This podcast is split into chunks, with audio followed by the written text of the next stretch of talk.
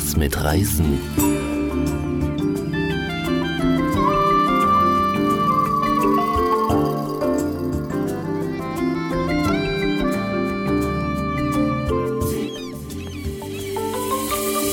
Das erste Reiseradio für Profis im Internet.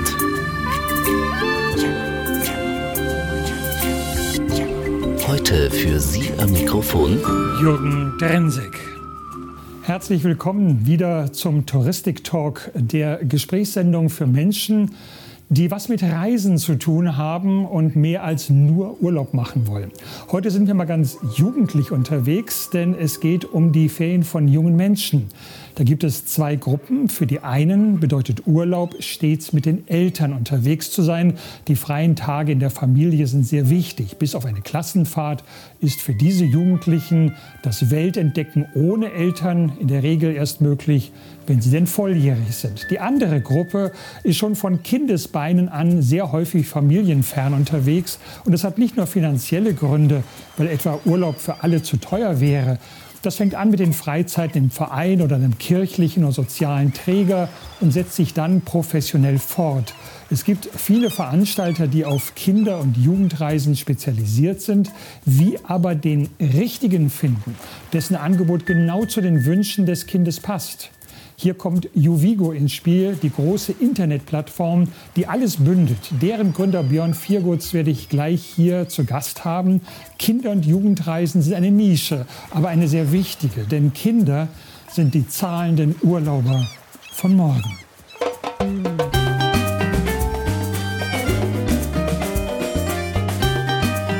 Ready for Takeoff. Unser Top-Thema heute: Juvigo. Kindercamps per Klick.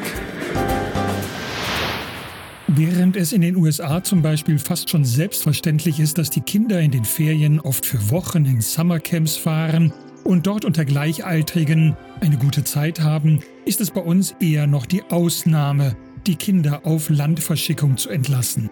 Bei uns dominiert immer noch der Urlaub in der Familie, was natürlich auch damit zusammenhängt, dass Deutschland bei der Feriendauer für Arbeitnehmer eine weltweite Spitzenposition hat.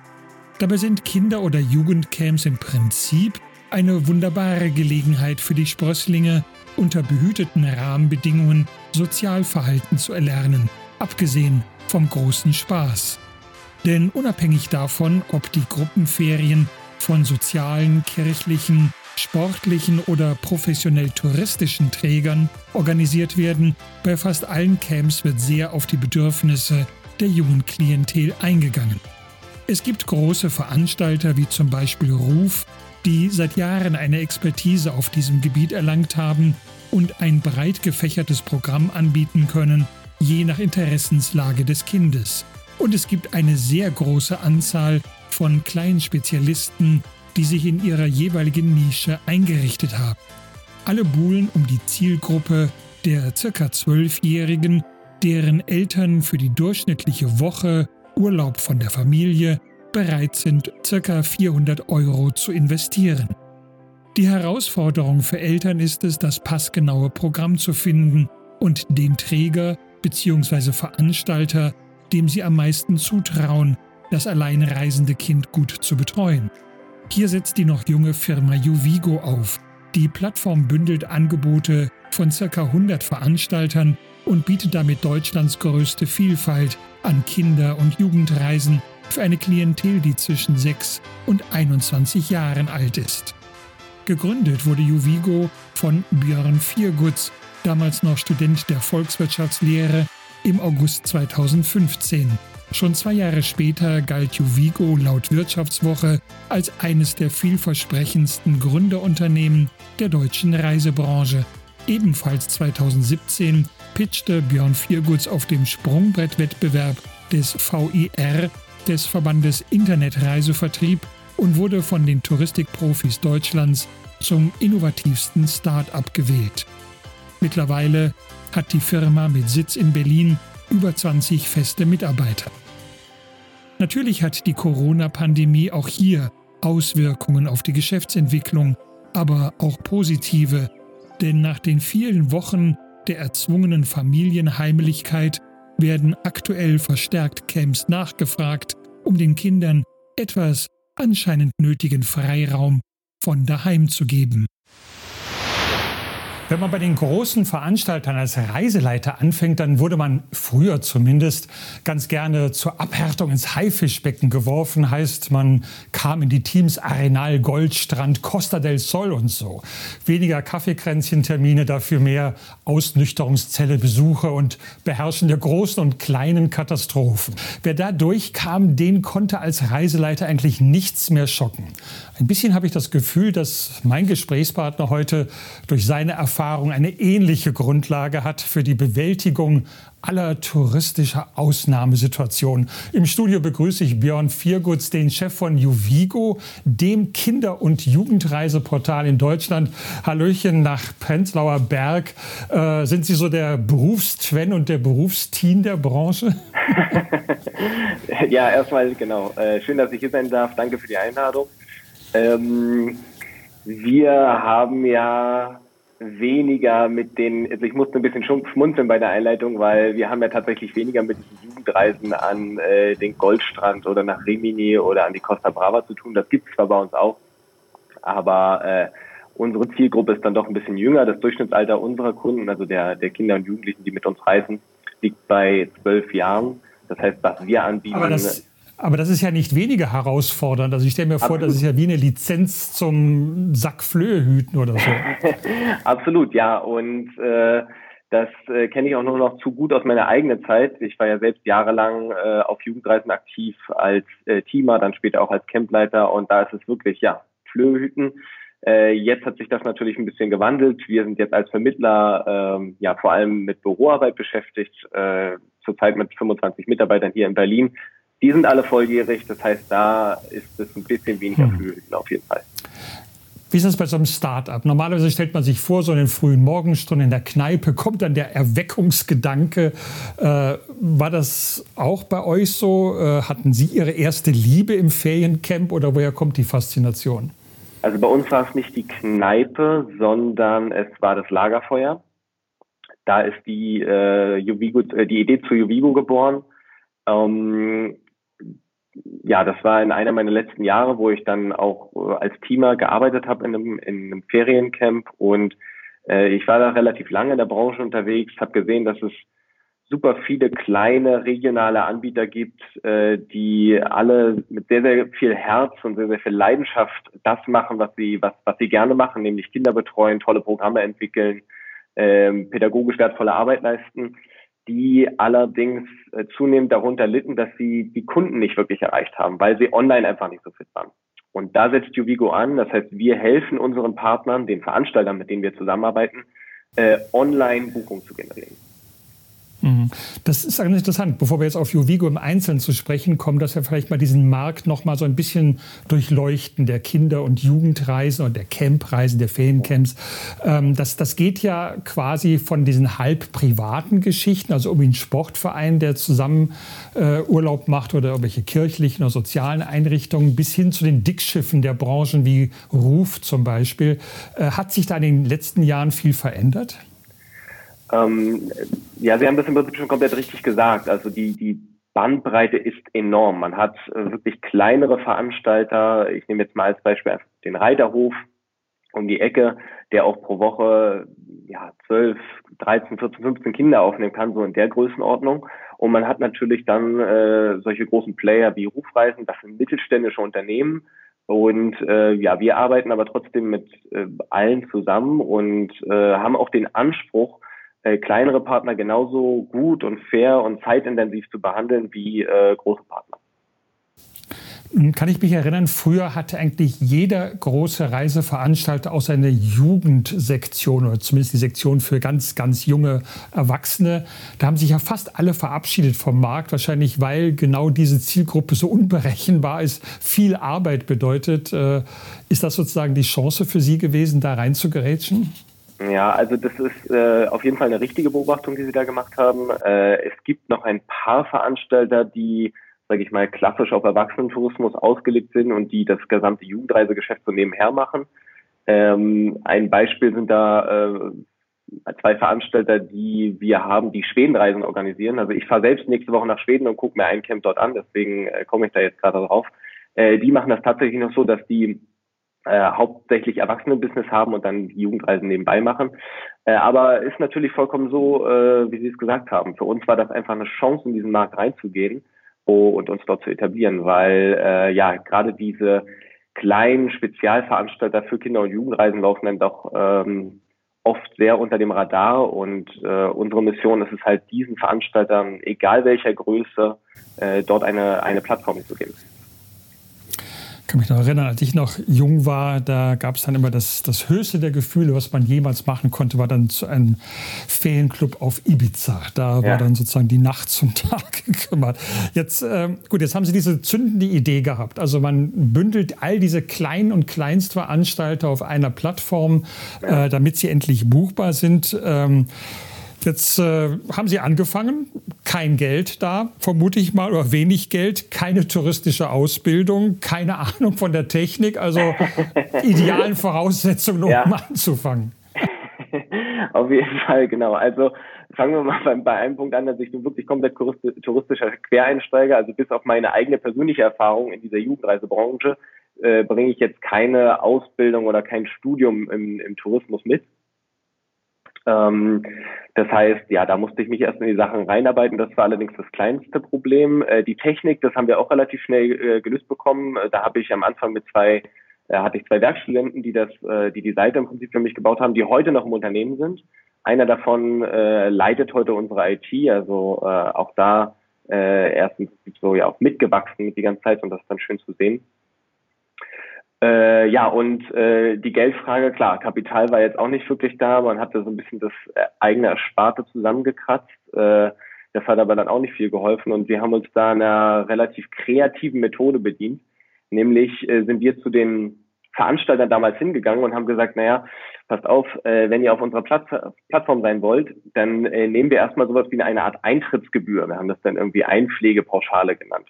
Und es gab wirklich Veranstalter, die äh, da uns, die das so cool fanden, die Idee, die haben uns dann 500, 600, 700 Euro überwiesen. Und äh, somit waren die eigentlich unsere ersten Kapitalgeber, wenn man, wenn man so will. Okay. Äh, man sagt, spricht immer so gern vom Bollerwagen am Anfang. Also Aldi hat auch mit dem Bollerwagen die ersten Gemüsedinger verkauft. Was war denn so Ihr virtueller Bollerwagen? Was hat am Anfang sozusagen den Startschuss gegeben, um die Weltkarriere zu begründen jetzt? Ja, also was, was man natürlich nicht vergessen wird, ist so die erste Buchung. Also da kann ich auch noch genau sagen, wo ich da war. Ich glaube sogar kann ich sagen, was ich da anhatte, irgendwie, was ich da gemacht habe. Das sind einfach so. Wir wollen jetzt nicht zu privat werden. Ja, genau. Nein, das sind einfach Momente, die, die vergisst man nicht. Und äh, was ich auch sicherlich aus der Gründungszeit nicht vergessen werde, ich habe ja damals noch studiert und äh, habe dann, äh, wir hatten dann schon ein kleines Büro auf einem Hinterhof hier in Berlin in so einer alten Fabrik und äh, dort war es so, dass ich da nebenbei meine, meine Masterarbeit noch geschrieben habe. Und äh, immer wenn quasi kein Kunde angerufen hat, dann habe ich die Masterarbeit geschrieben. Und wenn äh, das Telefon geklingelt hat, habe ich da zwischendurch die Kunden noch beraten. Also das sind sicherlich Zeiten, die man so schnell nicht vergisst. Hm. Nun stelle ich mir das Modell trotzdem kompliziert vor. Denn wenn so ein normales Portal jetzt, sagen wir mal, Pauschalreisen letztendlich vermittelt, da geht es um ganz klar definierte Produkte. Da geht es um den Flug, da geht es um den Transfer, das Hotelzimmer, die Verpflegung, irgend sowas, also ganz klar definierte Sachen. Bei Ihnen ist ja doch das Ganze eher so ein bisschen humane Software. Also es geht um Kompetenz, es geht um Vertrauen, es geht um die, die Sicherheit, dass die Kinder gut behütet werden. Das hört sich für mich extrem beratungsintensiv an und nicht so, dass man da einfach einen Klick macht, bezahlt und fertig. Ähm, das ist tatsächlich so. Also der, das Beratungsaufkommen bei uns ist enorm. Äh, äh, also der, der Anteil der Buchungen, die direkt durchgebucht werden, äh, war am Anfang vor allem extrem gering, als wir gestartet sind. Äh, in den letzten Jahren haben wir uns natürlich aber auch einen, einen Namen gemacht. Äh, Juvigo steht inzwischen für Qualität im Kinder- und Jugendreisen. Und deswegen, wir analysieren das sehr, sehr genau und äh, der Anteil der Buchungen, die quasi ohne jeglichen Kontakt vorher direkt durchgebucht werden, liegt inzwischen bei circa 60, äh, 65 Prozent. Das heißt, ähm, also das sind Leute, die einfach direkt buchen, ohne mit uns jemals vorher, sei es per E-Mail, per Telefon, per WhatsApp Kontakt gehabt haben. Und, Denn wenn äh, es anders wäre, dann wäre es ja auch schwierig mit der Skalierung. Also wenn Sie quasi jetzt absolut. eine 80-prozentige äh, Beratungsleistung drin hätten, dann müssten Sie genau. extrem wachsen, um weitere Kunden zu bedienen. Auf jeden Fall, auf jeden Fall, genau. Also äh, das Beratungsteam ist zwar eine unserer Stärken und das ist auch immer äh, eine Sache, wo ich sage, okay, das dürfen wir auf gar keinen Fall aufgeben. Wir haben da extrem kompetente Leute äh, zu sitzen. Das heißt, ich habe mir in den letzten Jahren ein Team aufgebaut. Äh, das sind fast alles äh, erfahrene Jugendreiseleiter. Also die, die haben alle mit dem Produkt äh, ja unmittelbar schon mal zu tun gehabt. Das ist bei uns quasi eigentlich auch Einstellungsvoraussetzung, gerade wenn man in der Kundenberatung anfängt. Für die ITler gilt das jetzt nicht unbedingt, dann hätten wir hier eigentlich keinen ITler zu sitzen, wenn man als Einstellungsvoraussetzung äh, sagen würde, okay, du musst mal auf einer Jugendreise gewesen sein, aber für unsere Kundenberater, für alle Leute, die unmittelbar im, im Kontakt mit unseren Partnerveranstaltern sind, äh, da ist es so, dass wir da absolut Experten zu sitzen haben. Ja, es gibt ja auch Hackercamps, also von daher gibt ja, es durchaus auch, auch Ferienfreizeiten für Menschen, die sehr computeraffin sind. Ähm, wenn man jetzt versucht, das mal an so einem Beispiel deutlich zu machen, ja, also äh, welche verzweifelte Mutter oder Vater äh, ruft sie jetzt an, weil der Sprössling unbedingt jetzt mal weggeschickt werden muss? Oder ja. gibt es auch Jugendliche, die anrufen, ich muss mal weg von den Eltern? Oder wie muss man sich das vorstellen? Absolut, ja. Also so, ähm, je älter die Jugendlichen werden, desto höher ist natürlich auch der Anteil der Jugendlichen, die dann selbst anrufen. Wobei Jugendliche weniger anrufen, die schreiben uns dann eher schon auf WhatsApp. Also das sind so die, die bevorzugten Kanäle von, von äh, den Jugendlichen, die dann bei uns buchen. Ähm, ja, aber im Prinzip muss man sich ganz klassisch vorstellen. Eltern rufen bei uns an und wenn man jetzt Eltern noch weiter spezifizieren will, muss man äh, tatsächlich sagen, die Mütter. Also es sind die, die Muttis, die bei uns anrufen und äh, die Ferien planen. Und äh, ja, da sind die Motive eigentlich, sage ich mal, so, so dreigeteilt. Also äh, viele rufen an und sagen, okay, ich suche ein, eine Reise in Region so und so. Also viele suchen eben auch in der Nähe, wo sie wohnen. Wenn man jetzt zum Beispiel Berliner hat, die rufen ganz oft Brandenburg maximal noch an die Ostsee. Äh, das ist so das erste große Motiv. Das zweite Motiv ist eigentlich der Zeitraum. Das merken wir gerade im Last-Minute-Geschäft, wenn die Ferien im Prinzip schon ausgeplant sind und man hat irgendwie noch eine Woche, wo man das Kind unterbringen muss da ist es so, dass sie sagen, hey, wir suchen eigentlich was in der und der Woche und Ort ist im Prinzip egal. Und das dritte Motiv ist ähm, die Aktivität. Also viele rufen auch an und sagen ganz gezielt, hey, ich möchte ein Segelcamp buchen und äh, Ort spielt keine Rolle, äh, Zeitraum spielt keine Rolle, Hauptsache zwei Wochen Segeln in den Sommerferien. Okay, naja. Ähm, das heißt, Sie sind ja eigentlich eher so ein virtuelles Expertenreisebüro, ein Online-Reisebüro. Ja. Und da kommt natürlich die Frage, wie ist das mit Reisebüros stationärer Art? Sind die Ihre Feinde? Sind die Ihre Partner? Gibt es auch Reisebüros, die sagen, oh Gott, da ist jetzt ein Kunde vor mir, der will da solche speziellen Auskünfte haben, den tue ich mal direkt durchleiten nach Juvigo? Ja, also Feinde sind auf gar keinen Fall, habe ich nie so wahrgenommen, weil äh, ich ehrlich gesagt kein Reisebüro kenne, das jetzt äh, extrem spezialisiert auf Jugendreisen ist. Also ich äh, wüsste jetzt nicht, wem wir da das Geschäft wegnehmen würden. Ich weiß, dass äh, große Veranstalter hin und wieder mal über Reisebüros gebucht werden, aber das ist auch für die Reisebüros absolutes Randgeschäft. Wir sehen uns tatsächlich eher als Partner von Reisebüros, haben da auch ein Partnerprogramm für Reisebüros. Das heißt, Reisebüros können auch bei uns eine Reise buchen und bekommen das dann auch verprovisioniert. Für die Reisebüros ist der ja. Mehrwert natürlich, dass sie jetzt nicht ewig im Internet suchen müssen. Also die Reisebüros kennen in der Regel die großen zwei, drei Veranstalter. Bei uns haben sie aber Zugriff auf über 150 Veranstalter. Das heißt, äh, auch für die Reisebüros wird die Suche einfacher und sie können ihren eigenen Kunden natürlich viel, viel bessere Angebote machen. Sie sind jetzt so ungefähr fünf Jahre am Markt. Äh, ich vermute mal, ich hoffe mal, es macht Ihnen jetzt Freude, virtuell mit dem Finger so die Umsatzkurve mal ein bisschen hier zu demonstrieren, wie das bei Ihnen gelaufen ist. Ja, ja, also ähm, wir haben natürlich sehr klein angefangen. Ich habe mir neulich witzigerweise mal wieder die, die Umsätze angeguckt und da war das im ersten Jahr war das im niedrigen fünfstelligen Bereich. Äh, also ähm, ja, das hat das hat im Prinzip komplett klein angefangen. Inzwischen äh, im letzten Jahr haben wir äh, einen vermittelten Umsatz von äh, rund 2,6 Millionen Euro gehabt. Das heißt, Reisen im Wert von 2,6 äh, ein bisschen drüber verkauft. Äh, in diesem Jahr, ja, wir wissen es alle in der Touristik, Corona äh, haut natürlich ins Geschäft ganz schön rein. Also wir haben eigentlich das Ziel, in jedem Jahr unseren Umsatz zu verdoppeln. Äh, das schaffen wir dieses Jahr nicht. Das heißt, äh, wir werden wahrscheinlich äh, etwas oberhalb unseres Vorjahresumsatzes. Das wäre jetzt auch meine nächste Frage gewesen, weil Corona natürlich auf der einen Seite die große Angstblase, auf der anderen Seite vermutlich aber auch vielleicht eine Chance, weil die Eltern sagen, ich muss die Kinder jetzt einfach mal zwei Wochen nicht mehr sehen. Sowohl als auch, klar. Also ähm, Corona hat uns am Anfang natürlich äh, ja einfach sehr hart getroffen und auch wir waren ja ein bisschen besser vorbereitet als der Rest, weil wir durch die ITB-Absage im Prinzip schon eine kleine Vorahnung hatten, wo das Ganze hingehen konnte. Also als bei allen anderen die Lage eigentlich so noch normal war, äh, waren wir schon Ende Februar durch die ITB-Absage so ein bisschen aufgeschreckt. Und äh, genau, das haben wir auch in den Buchungen gemerkt. Also das ging, äh, die ging zwar so leicht runter, aber eigentlich bis, bis zu ungefähr 10., 11. März, ich weiß das noch relativ gut, lief das noch ganz gut. Und dann äh, kam ja die Ankündigung des Lockdowns und dann ist es wirklich von einem Tag auf den anderen quasi auf Null runtergegangen. So. Ist es denn hinterher dann wieder ganz schnell hochgefahren, als man jetzt wusste, man kann wieder reisen? Genau, genau. Und äh, genauso schnell wie das runterging, ging das eigentlich so Mitte Mai wieder hoch. Also wir waren natürlich erstmal so ein bisschen in Schockstarre und es ging ja auch darum, hier im Unternehmen erstmal alles zu ordnen, die Liquidität sicherzustellen, äh, sich darum zu kümmern, dass die Mitarbeiter ins Homeoffice können.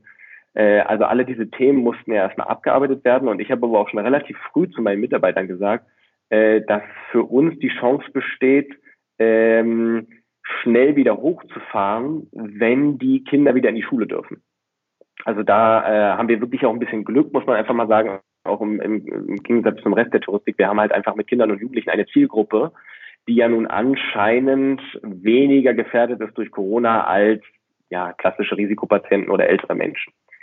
Äh, das ist tatsächlich unser Glück und so war es ja auch, dass die Kinder dann relativ früh in die Schulen kamen. Die großen Horrorstories von wegen, dass jetzt massenhaft Schulen wieder geschlossen werden müssen wegen Corona-Ausbrüchen, die blieben dann aus und das war dann so Mitte Mai und das hat dann auch wirklich zu einem extrem steilen Anstieg geführt. Also wir haben äh, allein im, im Juni diesen Jahres mehr als doppelt so viele Buchungen äh, gehabt wie im Juni vergangenen Jahres. Also ein bisschen war es so, dass äh, ja, sich vielleicht die Buchungen, die jetzt im, im April, Mai nicht getätigt wurden, dass sich die vielleicht in den, in den Juni verlagert haben. Toll. Ich meine, Sie haben mit Ihrem Konzept ja auch wirklich die Touristiker überzeugt. Also nicht nur jetzt den Endkunden, was für Sie natürlich viel wichtiger ist, aber ähm, ich erinnere mich, dass auch der VER, der Verband Internetreisevertrieb, Sie sozusagen mit einem Bembel ausgezeichnet hat für das innovativste Start-up. Das gibt natürlich Rückenwind, so etwas. Auf jeden Fall, das war, äh, das war ein tolles Erlebnis. Das war im Jahr 2017, äh, war ich dort und habe äh, im Rahmen dieses Wettbewerbs, des Sprungbrett-Wettbewerbs, äh, Juvigo vorgestellt äh, und habe dann auch diesen Preis gewonnen.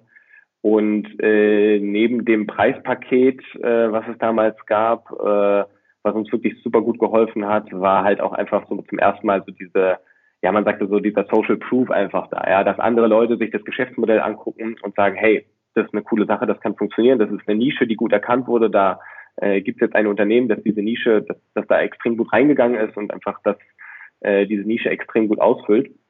Und das war wirklich schön. Und äh, ja, seitdem, das fiel auch relativ zeitig zusammen mit dem Ende meines Studiums. Das heißt, relativ kurz danach hatte ich dann auch Zeit, mich Vollzeit um Juvigo zu kümmern und äh, seit da ist das Unternehmen auch dann nochmal sehr, sehr stark. Ja. Nützt das eigentlich was, wenn man so als äh, junges, queres Unternehmen in so einen Verband wie den VER dann mitmischt? Und dann kommen wir auf die ganzen situierten Touristiker. Gibt es da so einen Austausch? Gibt es da Networking? Vielleicht auch mal so eine kleine Hilfe nebenbei?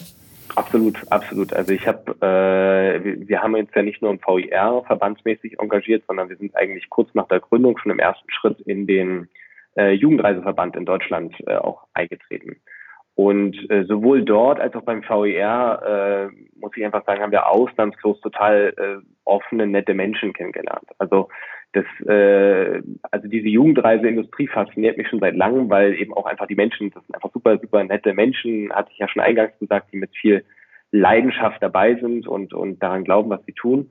Und das kann man auf die ganze Touristik so ein bisschen ausweiten. Also der, der VER und der Gewinn dieses Preises und unsere anschließende Mitgliedschaft in, äh, in dem Verband war natürlich auch für mich persönlich jetzt so ein, ja, so ein, einfach so ein Eintritt in die, in die große Touristik, sage ich jetzt mal, in die große weite Welt. Und ich habe da auch, ja, tolle, tolle Persönlichkeiten, tolle Unternehmer äh, kennengelernt, die mich sehr inspiriert haben, mit denen ich äh, regelmäßig im Austausch bin. Und ähm, es hat uns als Unternehmen weitergebracht, es hat mich aber auch persönlich als Unternehmer äh, viel weitergebracht.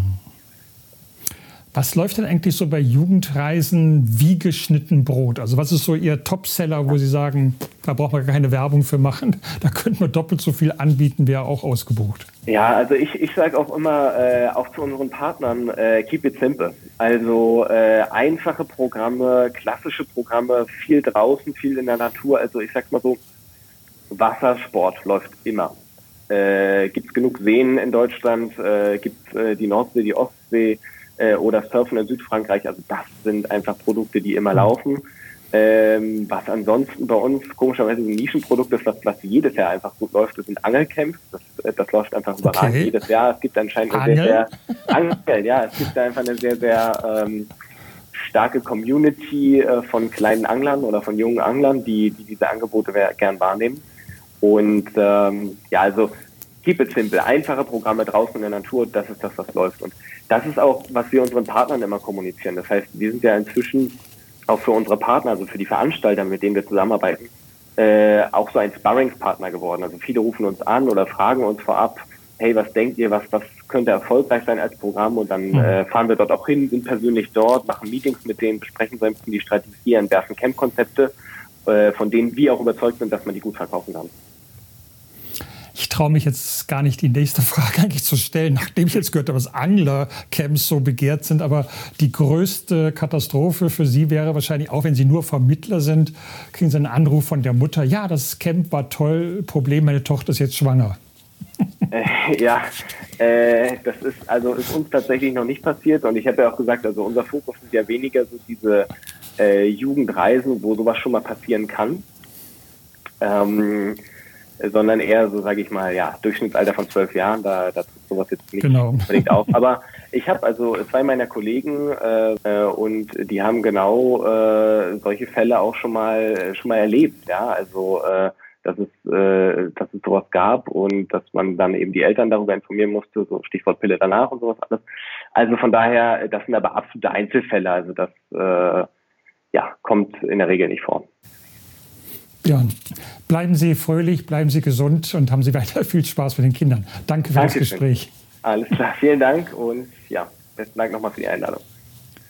Was ich nun gar nicht gedacht hätte, dass Corona die Nachfrage nach Kinder- und Jugendcamps so beflügelt hat. Aber wie gesagt, ist ja auch irgendwie logisch, wenn die Familie so viele Monate aufeinander hockte, dass Eltern und Kinder auch froh sind, wenn es mal eine Auszeit gibt.